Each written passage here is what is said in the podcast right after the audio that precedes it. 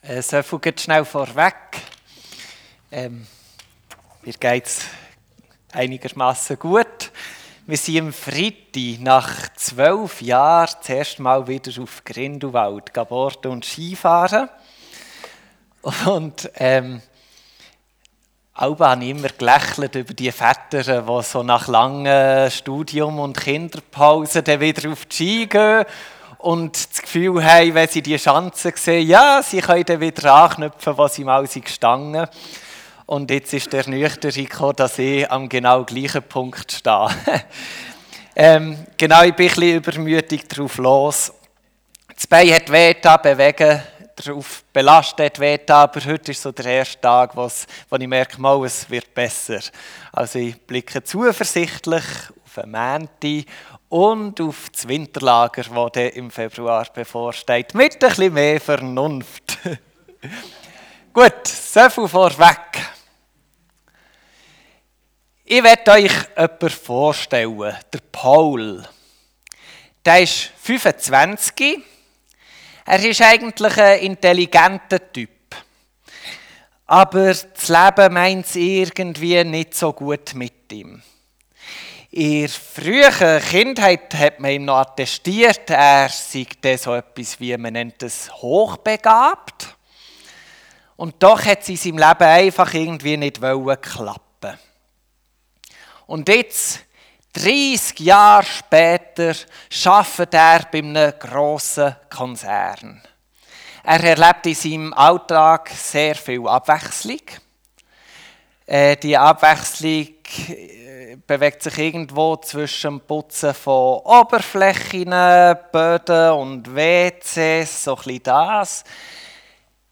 Alles, was er hat angepackt hat, immer verheißungsvoll tönt und ah, excuse, da, ähm, hat immer verheißungsvoll tönt und irgendwie, aber es ist, er hat es einfach nie auf die Reihe gebracht. Nie ist es gut gekommen und er ist immer bleiben stecken. Und Tag ein, Tag aus immer die Oberflächen putzen. Er hat auch gern Freunde, aber so wie er schon in der Schulzeit gleich mal ist gemobbt wurde, ist so jetzt im Berufsleben nicht anders geworden. Es ist gleich geblieben. Also die Leute, die er um sich herum hat, automatisch durch seinen Job, die belächeln ihn, machen dumme Sprüche über ihn, manchmal reden sie hinten um, manchmal sagen sie ihm direkt. Und so ist er und rubbelt die Oberflächen und denkt plötzlich so ein murmelnd vor sich her, wenn ich Chef von diesem Konzern wäre, ja, dann würde ich auch. Und schwuppdiwupps erscheint eine Fee und sagt, Paul, hallo, ich habe die Wunsch gehört, es soll geschehen, kling. Von jetzt an bist du Chef von diesem Konzern. Gratulation. Alle Leute, die bis jetzt über dir waren, sind ab sofort unter dir. Du hast unzählige Mitarbeiter, ganz viel Macht und Möglichkeiten. Jetzt darfst du eben wirklich machen, was du willst. Was denkt ihr? Was macht der Paul jetzt? Wird er ein guter Chef sein? Wird er gerecht sein? Was macht er jetzt mit denen, die ihn aktiv gemobbt haben, die böse und gemein zu ihm waren? Was sind eigentlich so seine ersten fünf Amtshandlungen, jetzt wo der Spieß umdreht ist? Unsere Jahreslosung steht in Johannes 6, 37. Der sagt Jesus, wer zu mir kommt, den werde ich nicht abweisen.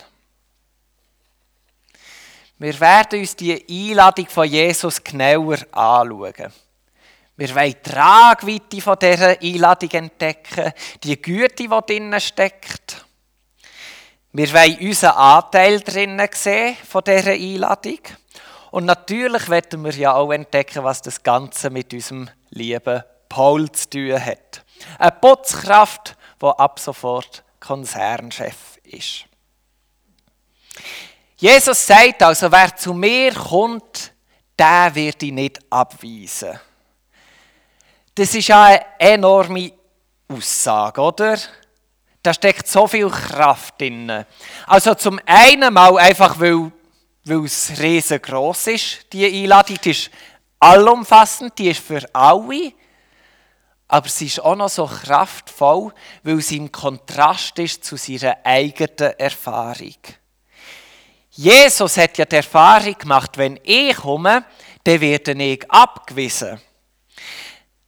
Er hat die Erfahrung, oder wir schauen dass die Erfahrung von ihm im Johannesevangelium, wo der Vers ja drinnen steckt, schauen wir sie an.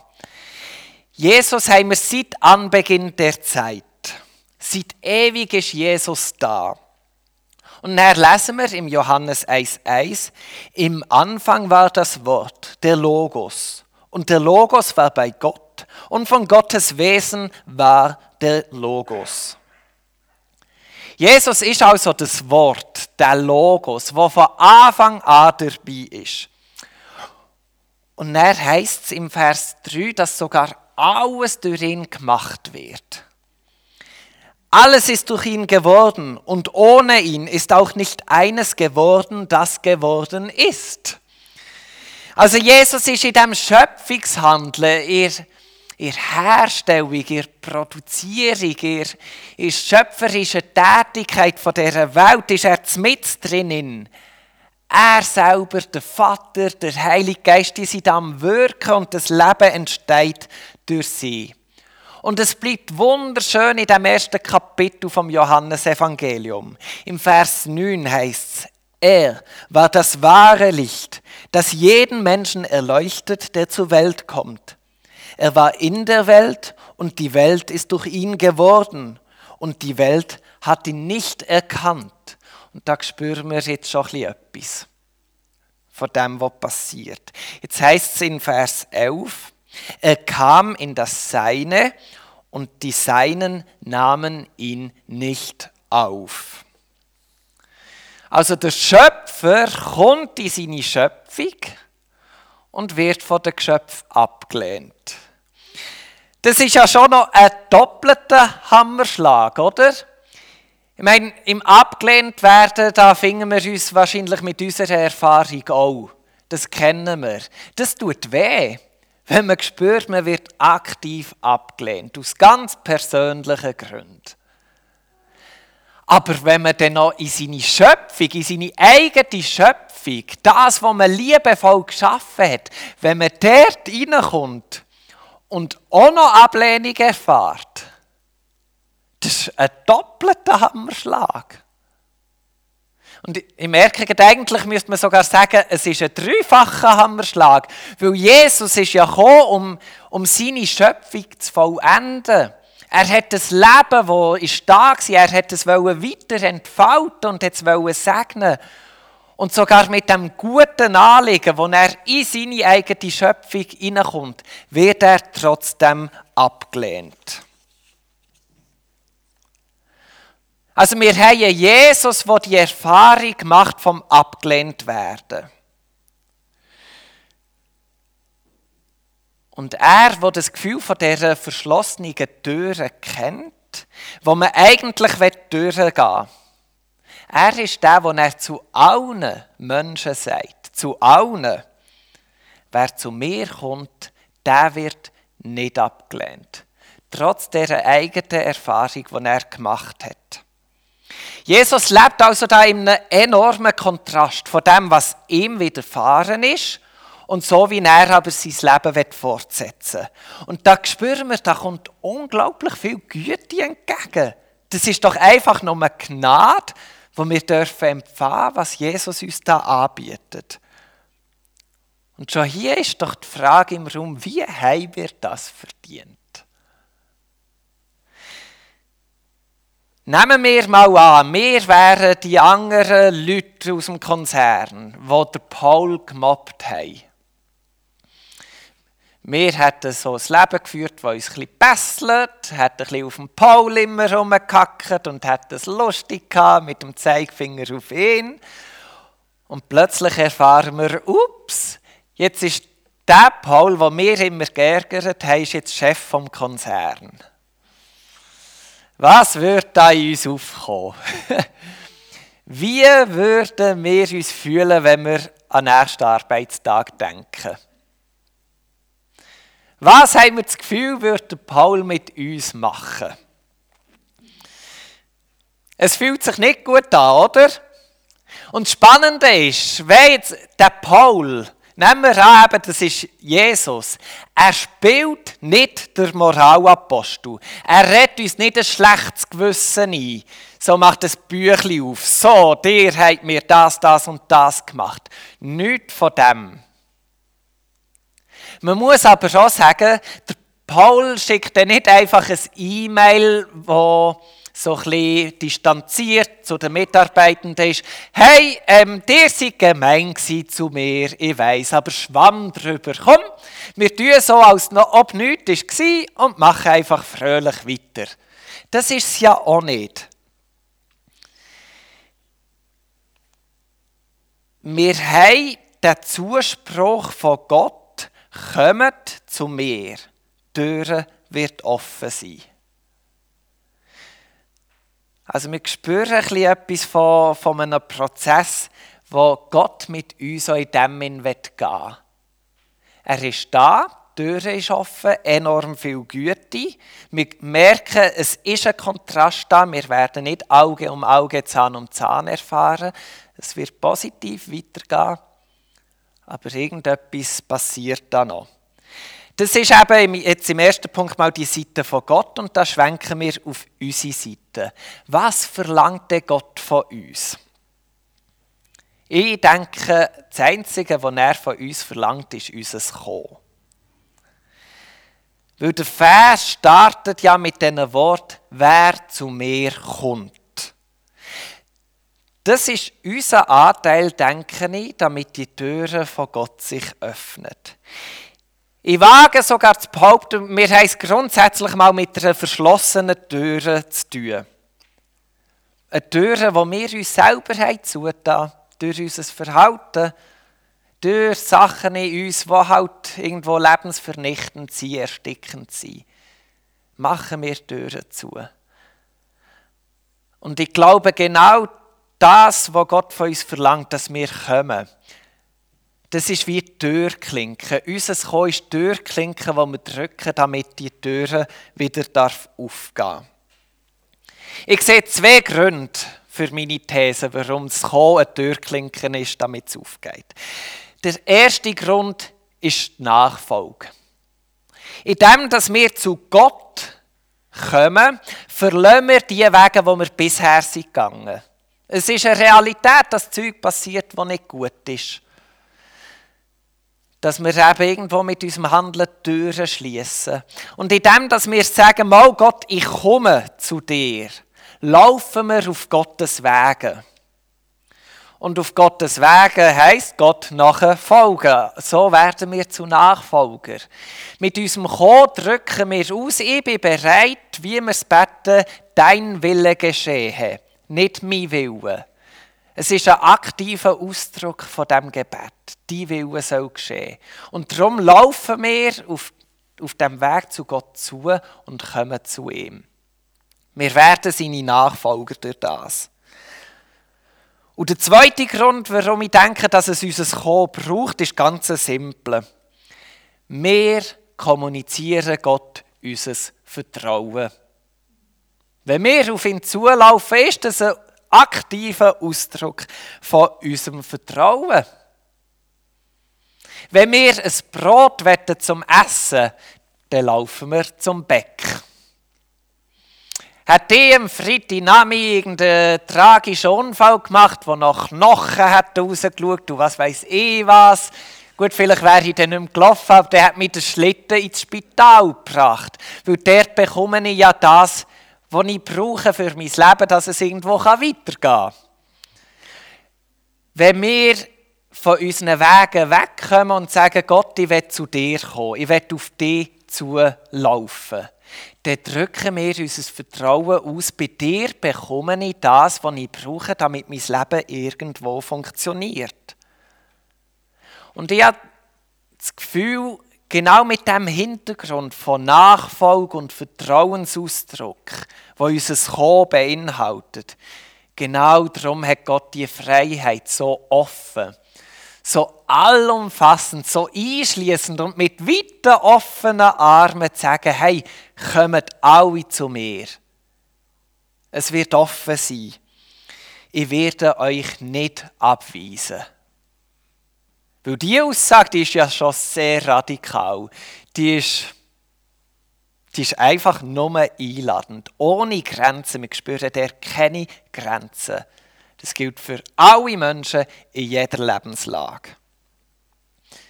Ich selber, ich finde, Gott hat das genial arrangiert. Für mich ist das wie ein Meisterwerk. Wenn wir nochmal in die Rolle gehen von den Mitarbeitern auf dem Paul. Eben, sie wissen, hey, jetzt wäre es logisch. Jetzt ist der Moment, der Paul an Spitze von dem Konzern. Im besten Fall wird uns gekündigt. Im schlechtesten Fall behaltet er die Leine so, dass wir noch bleiben, aber er wird uns quälen und plagen und es wird schlimm. Ebenso nach dem Motto Auge um Auge, Zahn um Zahn. Jetzt kommt alles um. Aber jetzt haben wir als Mitarbeiter irgendwie gehört von dem Paulus, es ist durchgesickert. Hey, er macht es eben nicht so. Er hat es überwunden. Das, was ihm passiert ist, hat er überwunden. Und wenn er an uns denkt, dann wird er das Gute suchen. Er wird nicht einfach vergessen, was war, aber er wird nicht darauf herumhacken. Und so habe ich das Gefühl, dürfen wir als, oder dürfen die Mitarbeitenden von Paul und mir bei Jesus wissen, der Weg wird weitergehen. Er wird uns nicht abweisen. Wenn wir wirklich parat sind zu kommen, wenn wir diese Einladung annehmen, dann bekennen wir ja eben damit, es ist Zeug falsch gelaufen und wir sind bereit, einen neuen Weg einzuschlagen. Wir sind bereit, neues Vertrauen zu finden.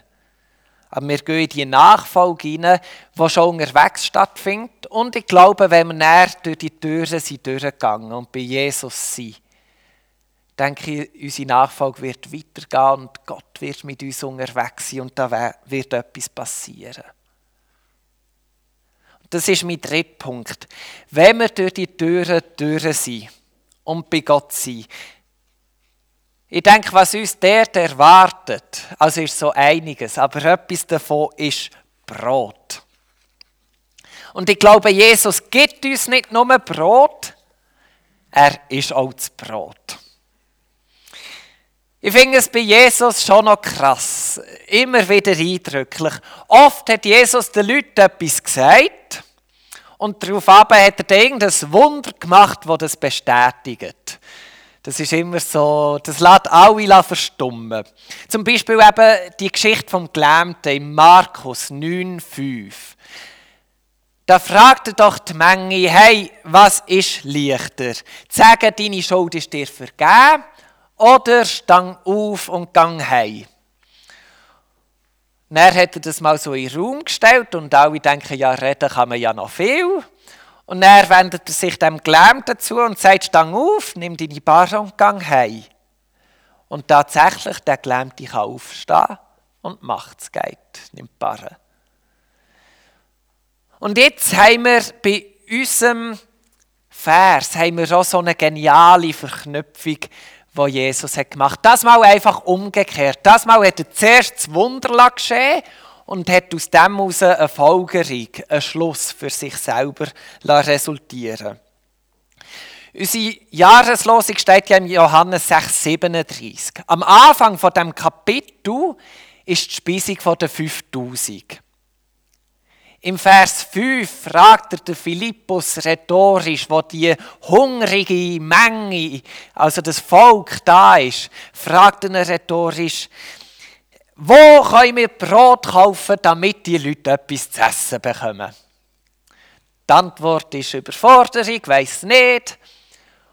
Und näher ist der Moment, wo Jesus die vorhandenen fünf Brot und zwei Fische nimmt, raus vermehrt und alle Leute werden satt. Am Schluss hat sogar noch Brot übrig. Und dann heißt es im Vers 35, das ist Ein Vers vor unserem Jahreslosig-Vers. Ich bin das Brot des Lebens. Wer zu mir kommt, wird nicht mehr Hunger haben. Und wer an mich glaubt, wird nie mehr Durst haben. Gott wird unser Brot sein. Er gibt sich uns völlig her. Er wird, dass unser Leben gerettet werden. Wenn wir zu ihm kommen, die Nachfolge antreten, ihm unser Vertrauen ausdrücken, dann kommen wir in seine rettende Nähe, die uns versorgt. Eben in diesem Bild von Paul und seinen Angestellten, wir bekommen bei Gott nicht die Kündigung. Wir werden reingelassen. Es geht weiter.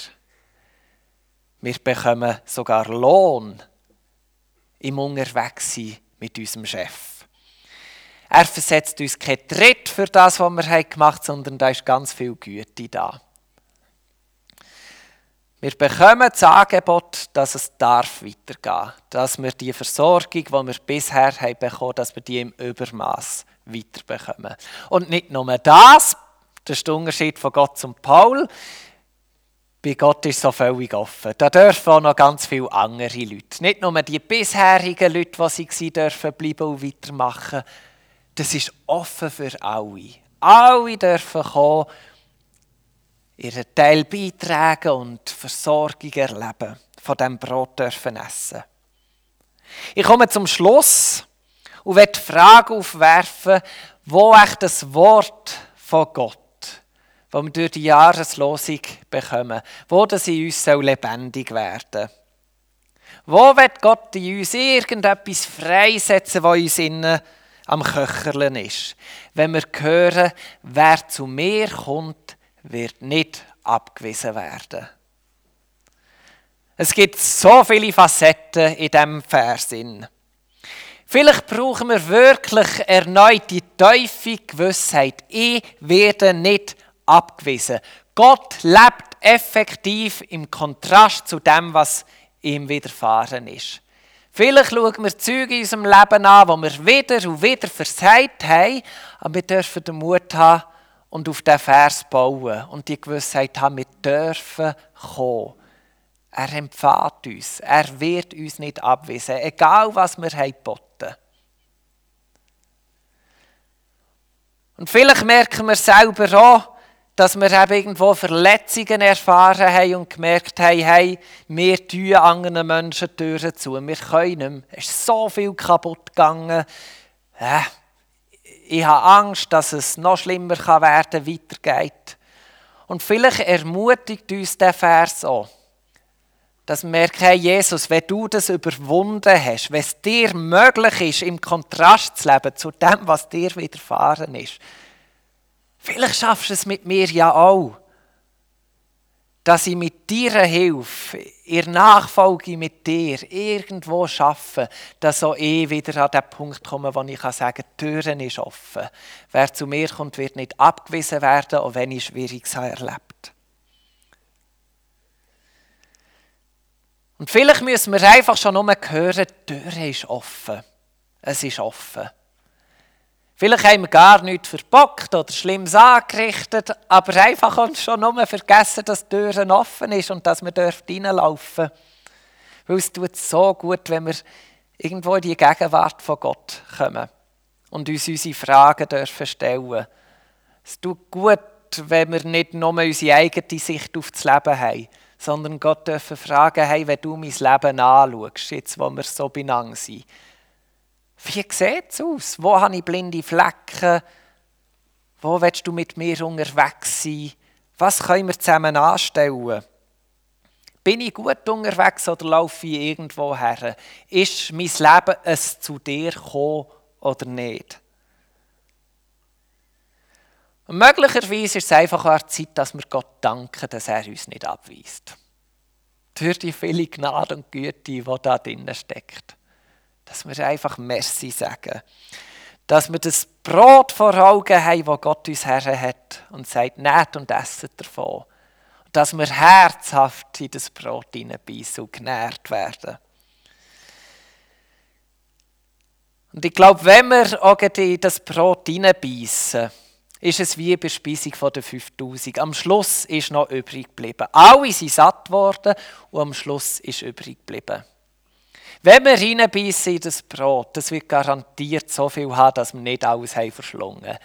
Nehmen wir ein bisschen Brot mit und gehen wir in die Welt raus. Ich habe das Gefühl, die Welt ist hungrig. Mega hungrig. Alle sind hungrig. Es ist so vieles verrückt im Moment am Laufen. Und ich glaube, man ist offen für Gott. Man ist offen für Güte und Liebe, für offene Arme, die einschließen und nicht ausgrenzen. Hey, und darum, jedes Mal, wenn wir in das Brot hineinbeissen, lasst uns ein paar Brot, die übrig bleiben, auch einpacken und der Welt verteilen. Und dass auch die Leute lustig werden und merken, ja, die Tür ist offen. Kommt, wir gehen zu Gott, weil dort werden wir nicht abgewiesen werden. Amen.